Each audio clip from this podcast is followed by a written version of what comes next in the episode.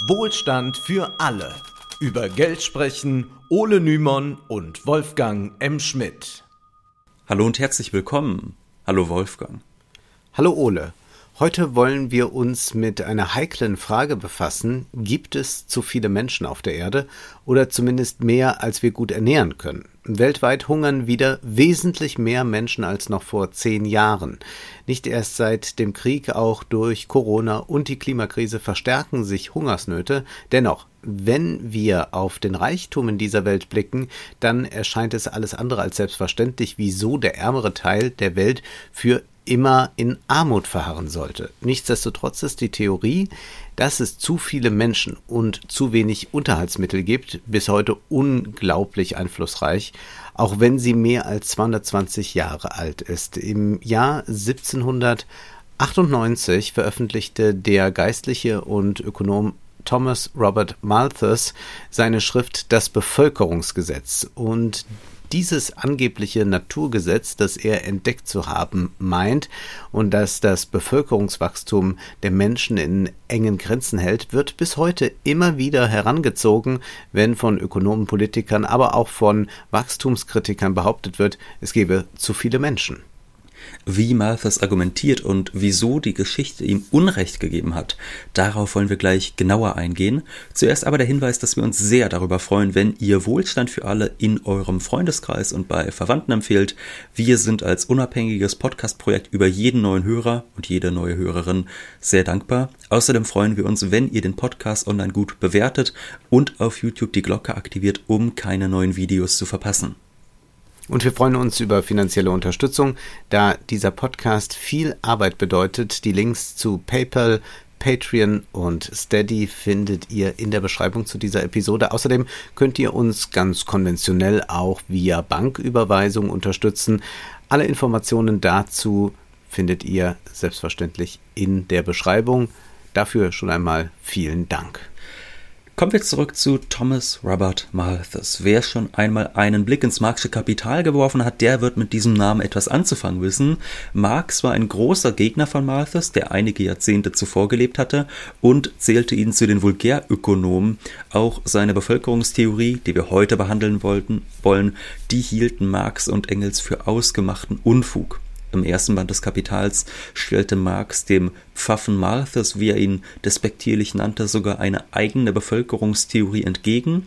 Malthus hatte aber auch viele prominente Bewunderer der Geschichte, zum Beispiel John Maynard Keynes, der einmal sagte, wenn doch nur Malthus anstatt Ricardo der Vater der Nationalökonomie des 19. Jahrhunderts gewesen wäre, die Welt wäre um so viel weiser und reicher. Auch Charles Darwins Evolutionstheorie wurde durch Malthus inspiriert und an ihm führt in der Dogmengeschichte eigentlich kein Weg vorbei. Von daher lohnt es sich genauer in Malthus einflussreichsten Text einzutauchen, der kürzlich neu herausgegeben worden ist. Diese Schrift erschien zum ersten Mal im Jahr 1798 unter dem Titel An Essay on the Principle of population as it affects the future improvement of society, with remarks on the speculations of Mr. Goodwin, Monsieur Condorcet and other writers. Ja, barocker Titel. Dieser Titel ist etwas aussagekräftiger als die deutsche Übertragung Das Bevölkerungsgesetz, denn sie deutet darauf hin, dass Malthus die Gesellschaft verbessern will und dass er sich an einigen Autoren seiner Zeit abarbeitet. Ganz besonders der Anarchist William Godwin, der Vater von Mary Shelley, äh, Shelley, die später einmal als Autorin von Frankenstein weltberühmt werden sollte, bekommt in diesem Essay sein Fett weg. Widmen wir uns zuerst einmal dem Ausgangspunkt, den Malthus da äh, am Anfang seines Essays hat. Also er stellt da die großen wissenschaftlichen Neuerungen und Entdeckungen heraus, auch die politischen Veränderungen hebt er hervor. Nochmal zur Erinnerung, dieser Essay, der erscheint keine zehn Jahre nach Ausbruch der französischen Revolution, also in einer Zeit des Umbruchs, der aufziehenden bürgerlichen Gesellschaft, der Industrialisierung, also in einer Epoche des radikalen Fortschritts. Und da stellt sich Malthus nun als Mahner hin und zweifelt an, ob es denn wirklich so einen linearen Fortschritt der Menschheit gibt. Sowohl die Konservativen, die die alte Ordnung erhalten wollen, als auch die Liberalen und Linken kritisiert er für ihr Beharren auf ihren Standpunkten. Denn seiner Meinung nach übersehen alle Seiten, dass der Fortschritt der Menschheit vor allem durch eine Gesetzmäßigkeit gehemmt werde, das Bevölkerungsgesetz. Was besagt dieses Gesetz? Laut Malthus vermehrt sich die menschliche Bevölkerung exponentiell. Zumindest wenn die Menschen optimistisch sind, dass sie in Zukunft ihre Kinder gut werden ernähren können. Jedoch ist Malthus sicher, dass die Unterhaltsmittel, also vor allem die Nahrungsmittel, nicht im gleichen Umfang wachsen. Diese nämlich wachsen nur linear an. Ja, das ist eine Gesetzmäßigkeit und die wird einfach so behauptet von Malthus. Also er bringt keinen Beweis für diese These, sondern er sagt eigentlich nur, auf welchen Axiomen diese These fußt. Da heißt es, meiner Ansicht nach kann ich mit Recht zwei Postulate aufstellen. Erstens, die Nahrung ist für die Existenz des Menschen notwendig. Zweitens, die Leidenschaft zwischen den Geschlechtern ist notwendig und wird in etwa in ihrem gegenwärtigen Zustand bleiben. Gut, dass die menschliche Ernährung eine Naturnotwendigkeit ist und dass sich daran nichts dran ändern wird so schnell. Ich glaube, da sind wir uns alle einig. Interessanter ist dann aber, dass er meint, äh, bei der Fortpflanzung, die würde immer eigentlich sich in denselben Bahnen bewegen, da der Sexu Sexualtrieb kaum an sein Ende kommen dürfte. Also die einzige Art und Weise, wie er meint, wie man das eigentlich einschränken könnte, sei dadurch, dass man die Heiratsmöglichkeiten der Menschen einschränkt. Das ist auch sehr interessant. Also in dem ganzen Essay wird immer so getan, als könnten eigentlich nur verheiratete Menschen sich ähm, fortpflanzen. Aber wir sehen hier natürlich gleich am Anfang, warum die Theorie aus heutiger Sicht zu überholt scheint. Denn wir wissen jetzt natürlich, dass die Entkoppelung der Sexualität von der Fortpflanzung gelungen ist in den knapp 200 Jahren seit dem Tod von Malthus. Also die Menschen haben Verhütungsmittel erfunden, verschiedenste Verhütungsmittel, sodass man tatsächlich die Lust von der Fortpflanzung zumindest trennen kann, wenn man möchte. Aus diesen zwei Postulaten folgt nun das berühmt-berüchtigte Bevölkerungsgesetz. Zitat: Indem ich meine Postulate als gesichert voraussetze, behaupte ich, dass die Vermehrungskraft der Bevölkerung unbegrenzt größer ist als die Kraft der Erde, Unterhaltsmittel für den Menschen hervorzubringen die Bevölkerung wächst, wenn keine Hemmnisse auftreten in geometrischer Reihe an. Die Unterhaltsmittel nehmen nur in arithmetischer Reihe zu. Aufgrund jenes Gesetzes unserer Natur, wonach die Nahrung für den Menschen lebensnotwendig ist, müssen die Auswirkungen dieser beiden ungleichen Kräfte im Gleichgewicht gehalten werden. Dies bedeutet ein ständiges, energisch wirkendes Hemmnis für die Bevölkerungszunahme aufgrund von Unterhaltsschwierigkeiten, die unweigerlich irgendwo auftreten und notwendigerweise von einem beachtlichen Teil der Menschheit empfindlich verspürt werden. Malthus rechnet das im Folgenden an vielen Beispielen vor. Was etwa, wenn eine Population sich alle 25 Jahre verdoppelt, wie es in den nordamerikanischen Kolonien geschehen ist? Und Malthus geht dann ein Zahlenbeispiel durch, bei dem die Ursprungspopulation 7 Millionen Menschen beträgt. Und dass sich in dieser Zeit die Nahrungsmittel verdoppeln, die der Mensch den Boden abtrotzt, das sagt er, das können wir uns gerade noch vorstellen. Ja, also dass man sagt, wir produzieren so viel wie schon zuvor plus nochmal genauso viel. Nach einer Periode von 25 Jahren gibt es also 14 Millionen Menschen mit doppelt so viel Lebensmitteln wie zuvor. Da hat sich das also noch prima die Waage gehalten. In den folgenden 25 Jahren passiert jedoch schon das erste Ungemach. Die Population verdoppelt sich wieder von 14 auf 28 Millionen, hat sich also seit Zeitpunkt Null unserer Beobachtung vervierfacht. Und wiederum 25 Jahre später hat sich dann ja sogar schon verachtfacht auf 56 Millionen Menschen. Jedoch ist Malthus sicher, dass nicht in jeder Periode eine Verdoppelung der Lebensmittelmenge gelingt. Das mag in der ersten Periode noch gelingen, hat er jetzt gesagt, aber in der zweiten Periode wird es nicht nochmal eine Verdoppelung geben, sodass wir insgesamt viermal so viel haben, sondern der Zuwachs wird nur so groß sein wie der Zuwachs aus der ersten Periode. Das heißt, wir haben nach einer Periode doppelt so viel und nach zwei Perioden dreimal so viel wie am Anfang und nach einer weiteren Periode haben wir dann viermal so viel, während sich ja aber, haben wir eben gehört, die Menschen verachtfacht haben in ihrer Zahl. Das heißt also, die Menschen müssen mit halb so vielen Lebensmitteln auskommen, achtfache Population, vierfache ähm, Nahrungsmittelmenge, das geht nicht so gut auf. Uiuiui. Der Regisseur Werner Herzog hat seine Autobiografie veröffentlicht und erzählt da auch von seiner Kindheit und er schreibt, er sei in archaischen Verhältnissen aufgewachsen, also Nachkriegszeit, ja. aber man ging noch mit der Sense aufs Feld mhm. dort. Und dann hat er irgendwann gesehen, da sind welche, die haben so mechanische Geräte, aber da ist noch ein Pferd vorgespannt.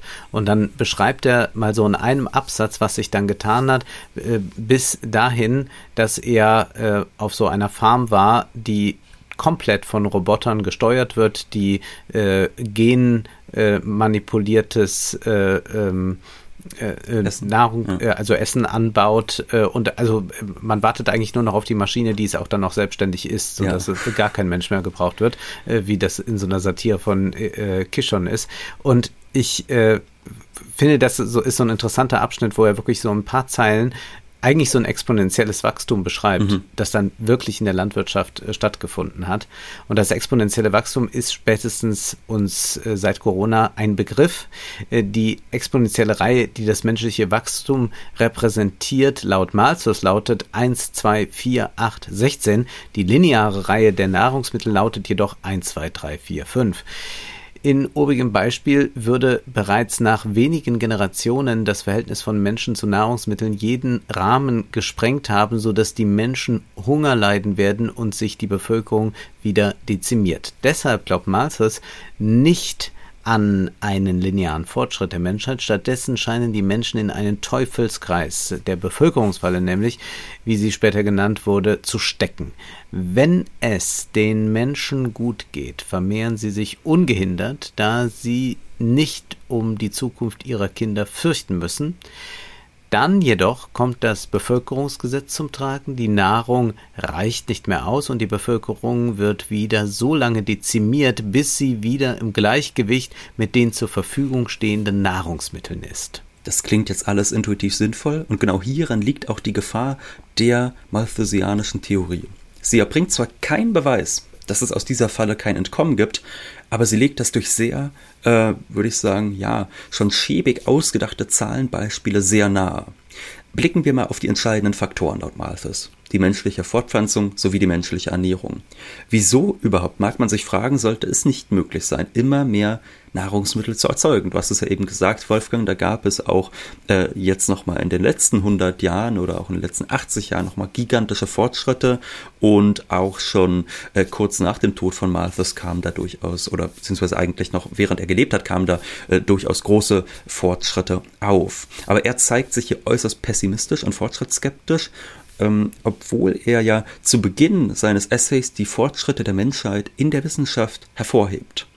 Wir haben mhm. jetzt gesehen in den vergangenen 200 Jahren, die Fähigkeiten, Lebensmittel für viele Menschen zu produzieren, die sind immer ausgereifter geworden, beispielsweise durch Verbesserung von Anbaumethoden, aber auch durch künstlichen Dünger und vieles mehr. Den technischen Fortschritt schließt jedoch Malthus in seiner Theorie fast völlig aus, nur spät in seiner Schrift kommt der Fortschritt dann überhaupt einmal vor.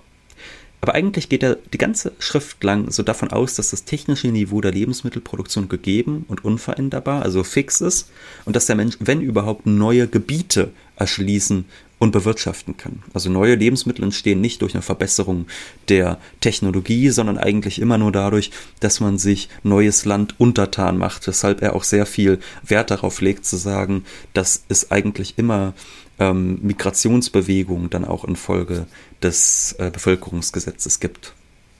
Offenkundig wurde Malthus von der Geschichte völlig widerlegt und das nicht nur in Bezug auf die Lebensmittelproduktion, während die Menschheit es geschafft hat, mit immer weniger Aufwand mehr Lebensmittel für den täglichen Unterhalt zu erzeugen, hat sie immer mehr Wohlstand erzeugt. Dieser Wohlstand ging jedoch keineswegs permanent mit einer wachsenden Bevölkerung einher. In den reichen Ländern dieser Welt haben wir in den Nachkriegsjahrzehnten einen großen wirtschaftlichen Aufschwung erlebt. Seit der zweiten Hälfte des 20. Jahrhunderts sind Hungersnöte in den westlichen Staaten quasi nicht mehr existent. Damit soll nicht geleugnet werden, dass es weiterhin viele Menschen gibt, die von wenig leben müssen, aber vergleichbaren Hunger wie in den Jahrhunderten, Jahrtausenden zuvor gibt es in den Ländern wie Deutschland nicht mehr. In den Nachkriegsjahrzehnten gab es dann auch ein kontinuierliches Wachstum der Bevölkerung, wenngleich dieses deutlich geringer war als das von Malthus behauptete. Die Ursachen sind vielfältig. Einerseits verfügen wir heutzutage über Verhütungsmittel, die das Begehren von der Fortpflanzung trennen. Es gab ja dann in den 60er Jahren den Pillenknick, also mit dem Aufkommen der Einführung der Pille war es äh, sehr viel leichter dann auch äh, dass man keine Kinder haben möchte und das hat sich sofort natürlich demografisch niedergeschlagen. Das war Seit für Beginn des 20. Jahrhunderts sind Kondome ja, extrem verbreitet genau. oder immer weiter verbreitet. Ja, und das war für Malthus alles unvorstellbar. Außerdem äh, kommt er noch hinzu, hat die bürgerliche Gesellschaft nicht nur kapitalistischen Reichtum, sondern auch bürgerliche Subjekte herangezogen, die auf Selbstverwirklichung aus sind und die oftmals gar keine Lust haben, viele Kinder zu bekommen, um die sie sich ja dann auch noch kümmern müssen. Die Geburtenrate ist in reichen Ländern daher rückläufig, weshalb nicht mehr zu viele, sondern zu wenig Kinder zu einem Problem werden. Dein Podcastpartner von den 29ern, Stefan Schulz, hat genau dazu kürzlich ein Buch mit dem Titel Die alten Republik, wie der demografische Wandel unsere Zukunft gefährdet, veröffentlicht. In Deutschland besteht das Problem demnach nicht in zu viel Menschen, sondern in zu wenigen, weshalb die demografische Lücke entweder durch technologischen Fortschritt oder durch Migration ausgeglichen werden muss, um das Wohlstandsniveau halten zu können. Da sehen wir schon, dass an der Theorie von Malthus sich nichts und wieder nichts bewahrheitet hat. Das Problem reicher Gesellschaften, die viele Lebensmittel erzeugen, ist sicherlich nicht eine Bevölkerungsexplosion und auch global kann man prognostizieren, werden wir nicht immer weiter wachsen. Stefan Schulz schreibt, mhm. dass mehr als eine Milliarde Menschen gleichzeitig auf der Erde leben, ist ein gerade einmal 200 Jahre altes Phänomen. Zwei Milliarden gleichzeitig lebende Menschen ist ein nicht einmal 100 Jahre altes Phänomen. Eine Weltbevölkerung von 8 Milliarden Menschen heute bedeutet, dass 8 Prozent aller jemals geborenen Menschen jetzt gerade leben. Gleichzeitig. Es ist eine historische Ausnahmesituation. Und die Entwicklung der vergangenen 400 Jahre, die zu ihr führte, ändert jetzt ihre Richtung. Die Weltbevölkerung explodiert nicht mehr. Die Vereinten Nationen korrigieren ihre Bevölkerungszahlen stetig nach unten. Zuletzt wurde die 10 Milliarden Marke bei der Prognose des Jahres 2050 wieder zurückgenommen. Die großen sozialen Fortschritte der Lebensmittelproduktion oder der Verhütungsmethoden waren für Malthus unvorstellbar, da er den Menschen als bloßes Naturwesen denkt und das eigentlich dieser Mensch immer denselben Gesetzen unterworfen ist. Ganz so wie der Rest der Tierwelt. Ähm, bei Malthus heißt es dann, im Tier- und Pflanzenreich hat die Natur den Lebenssamen mit der verschwenderischsten und freigebigsten Hand weit umhergestreut. Dafür hat sie an Lebensraum und an Unterhaltsmitteln, die zur Ernährung nötig sind, gespart. Die Pflanzen- und Tierarten schrumpfen unter diesem großen einschränkenden Gesetz zusammen. Auch das Menschengeschlecht vermag ihm durch keinerlei Bestrebungen der Vernunft zu entkommen. Bei Pflanzen und Tieren bestehen seine Auswirkungen in der Vertilgung des Samens, in Krankheit und vorzeitigem Tod, bei den Menschen in Elend und Laster. Du hast es eben schon gesagt, Wolfgang, dass der Mensch sich Kraft seiner Vernunft aus diesem Teufelskreis befreien kann. Das ist für Malthus unvorstellbar.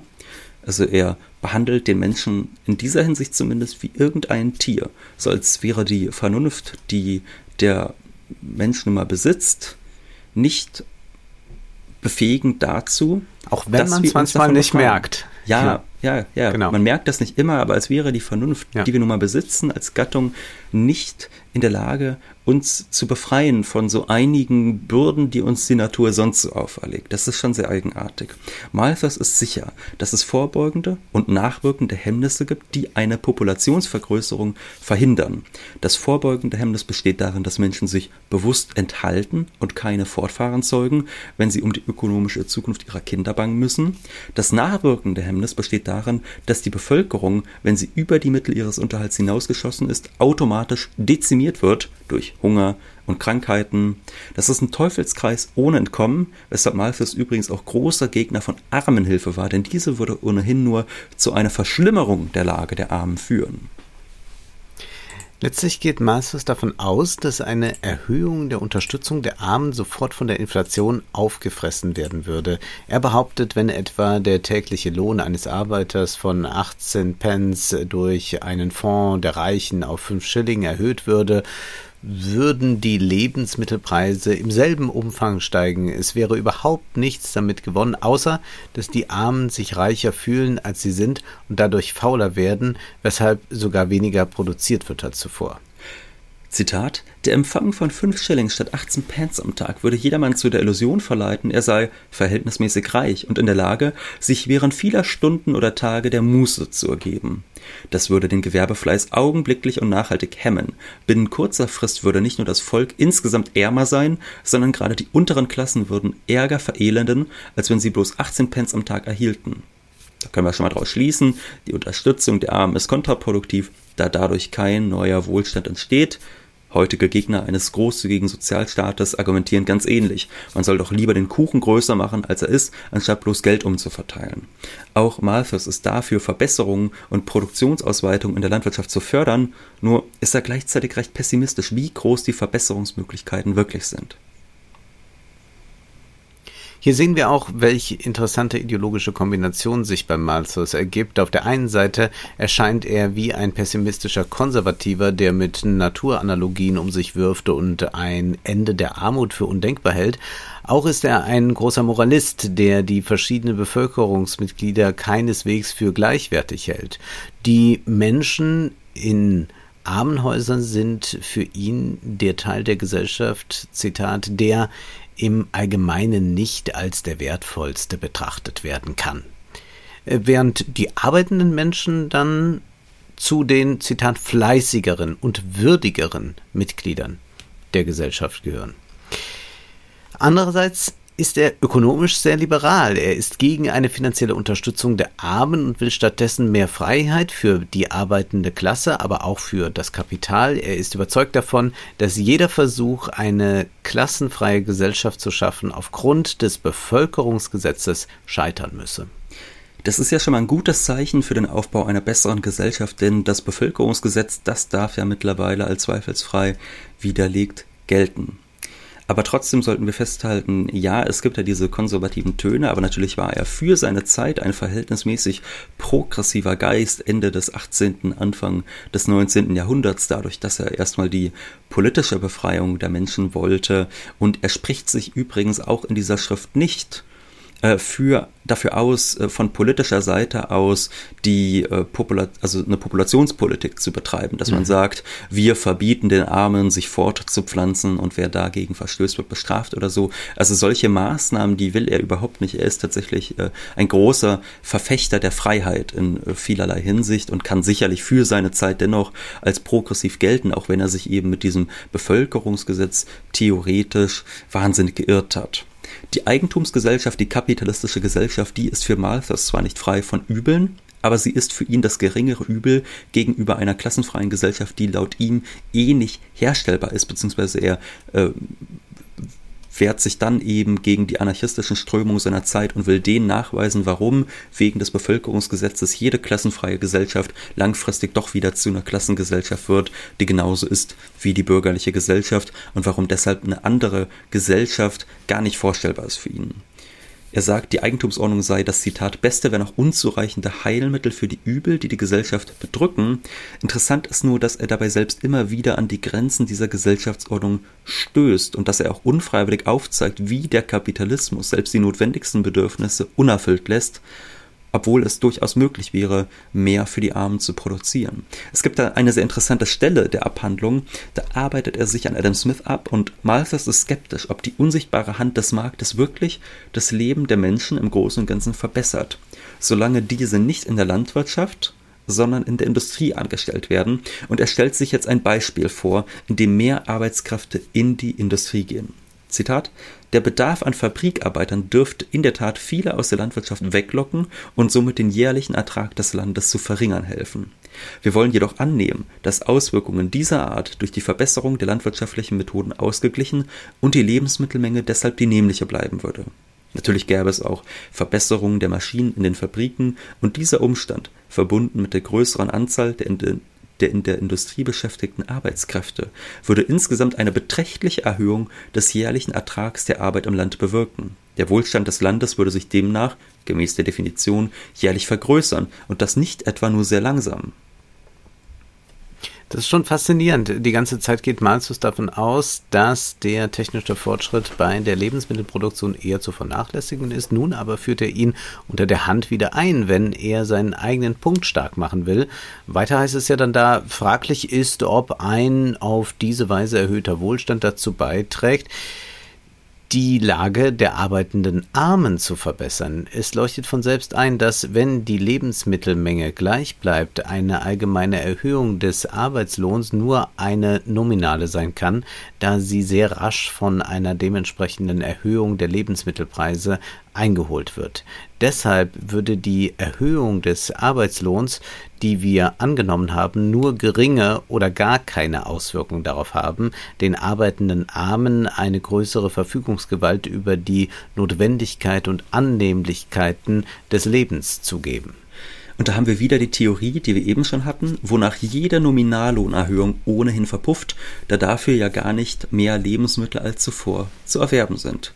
Nur ignoriert Malthus dabei völlig, dass der Arbeiter in seinem Gedankenspiel zwar nicht mehr Lebensmittel kaufen kann als zuvor, dass dafür jedoch Industrieprodukte entstanden sind. Er könnte also zwar nur so viele oder eher so wenige Lebensmittel wie zuvor erwerben, Dafür könnte er jedoch durchaus einige der industriell hergestellten Produkte erwerben, abgesehen vielleicht von Luxusgütern. Das heißt, äh, davon abstrahiert Malthus hier eigentlich komplett, dass sich auch in diesem Fall eine Wohlstandsmehrung für den Arbeiter ergeben hätte. Und Malthus behauptet auch, klar, es könnte durchaus sein, dass eine steigende Nachfrage auf den Lebensmittelmärkten dann zu einer steigenden Produktion führt. Das wäre ja auch sowas, äh, was man jetzt gerade nochmal 90 Jahre nach Keynes bedenken könnte. Das kann ja sein, dass mhm. wenn die Konsumenten mehr Lebensmittel nachfragen, dass es dann dort zu einer Steigerung der Produktion auch kommt. Aber auch da meint er, nee, nee, also der Effekt, der ist ganz klar zu vernachlässigen. Jetzt kommt aber der vielleicht wichtigste Punkt. Malthus selbst stellt fest, dass der Kapitalismus vielleicht gar nicht dazu geeignet ist, das Leben der Menschen in größerem Maßstab zu verbessern. Zitat, ein in die Landwirtschaft investiertes Kapital mag für den Einzelnen, der es investiert hat, unproduktiv sein. Dennoch kann es sich für die Gesellschaft als höchst produktiv erweisen. Im Gegensatz dazu mag ein im Handelsgeschäft investiertes Kapital für den Einzelnen höchst produktiv sein, für die Gesellschaft aber nahezu völlig unproduktiv. Der Vergrößerung dieses Bereichs der Einkommen eines Staates kann deshalb nicht die gleiche Bedeutung zuerkannt werden wie einer Vergrößerung der Nahrungsmenge, die das Haupteinkommen der großen Masse des Volkes verkörpert. Zwar geht Malthus mit falschen Argumenten gegen Smith vor, dennoch ist diese Aussage bemerkenswert. Malthus stellt selbst fest, dass das Verwertungsinteresse des Kapitals eben nicht einer gemeinwohlorientierten Logik folgt und dass es doch wohl viel wünschenswerter wäre, wenn anstelle einer industriellen Kapazitätserweiterung, etwa für die Luxusindustrie, mehr Arbeitsplätze in die Landwirtschaft gingen und die Lebensmittel für die unteren Klassen produzieren würden. Malthus, der die Eigentumsordnung verteidigt, verteidigt und sich so fortschrittsskeptisch zeigt, stellt sich nun in der Pose des Planers hin und sagt selbst, eigentlich sollten wir nicht das tun, was sich für weniger rentiert, sondern lieber dort investieren, wo der breiten Masse geholfen wird. Genauso gibt es Forderungen von ihm, den exzessiven Reichtum und die schlimmste Armut abzuschaffen und die Ungleichheit zu verringern, nur kann er sich schlechterdings nicht vorstellen, wie das gelingen soll. Wir haben es also mit einem höchst widersprüchlichen Essay zu tun, der zwar zur Verteidigung des Kapitalismus antritt, aber unfreiwillig genau dessen negative Grenzen aufweist, etwa wenn sich die Produktion von Luxusgütern als profitabler erweist als die Befriedigung der grundlegendsten menschlichen Bedürfnisse. Da sehen wir, es gibt hier antagonistische Interessen in dieser Gesellschaft und nach dem, was objektiv sinnvoll ist, richtet, richtet sich die Produktion da erstmal nicht. Oder blicken wir auf die Lebensmittelproduktion selbst. Malthus weist darauf hin, dass das Weideland, auf dem teures Tierfleisch hergestellt wird, ja auch dazu dienen könnte, viele Menschen zu ernähren. Und auch das erinnert uns an die Gegenwart, in der unglaublich viele Lebensmittel in die industrielle Tierhaltung gehen, anstatt die Versorgung der ärmsten Menschen auf diesem Planeten sicherzustellen, die dadurch locker gesättigt werden könnten. Immer wieder stößt Malthus auf diese Widersprüche, kann sich aber schlechterdings keine bessere Welt vorstellen, da er nicht von seinem behaupteten, aber überhaupt nicht bewiesenen und mittlerweile widerlegten Bevölkerungsgesetz lassen will. Das theoretische Fundament des Essays hat sich, wie wir festgestellt haben, als ganz und gar falsch erwiesen. Es ist genug für alle Menschen da und je reicher eine Gesellschaft wird, desto geringer werden im Regelfall die Geburtenquoten, womit auch das Problem einer angeblich stetig wachsenden Weltbevölkerung sich in Zukunft als fiktiv herausstellen wird eines Tages. Dennoch ist der Text bis heute einflussreich. Denken wir etwa an den Bericht Grenzen des Wachstums des Club of Rome. Auch dieser Bericht, dem wir bald eine eigene Folge widmen wollen, verharrte in malthusianischem Denken und behauptete Grenzen der Ressourcennutzung, die sich im Nachhinein als bloße Behauptung erwiesen haben.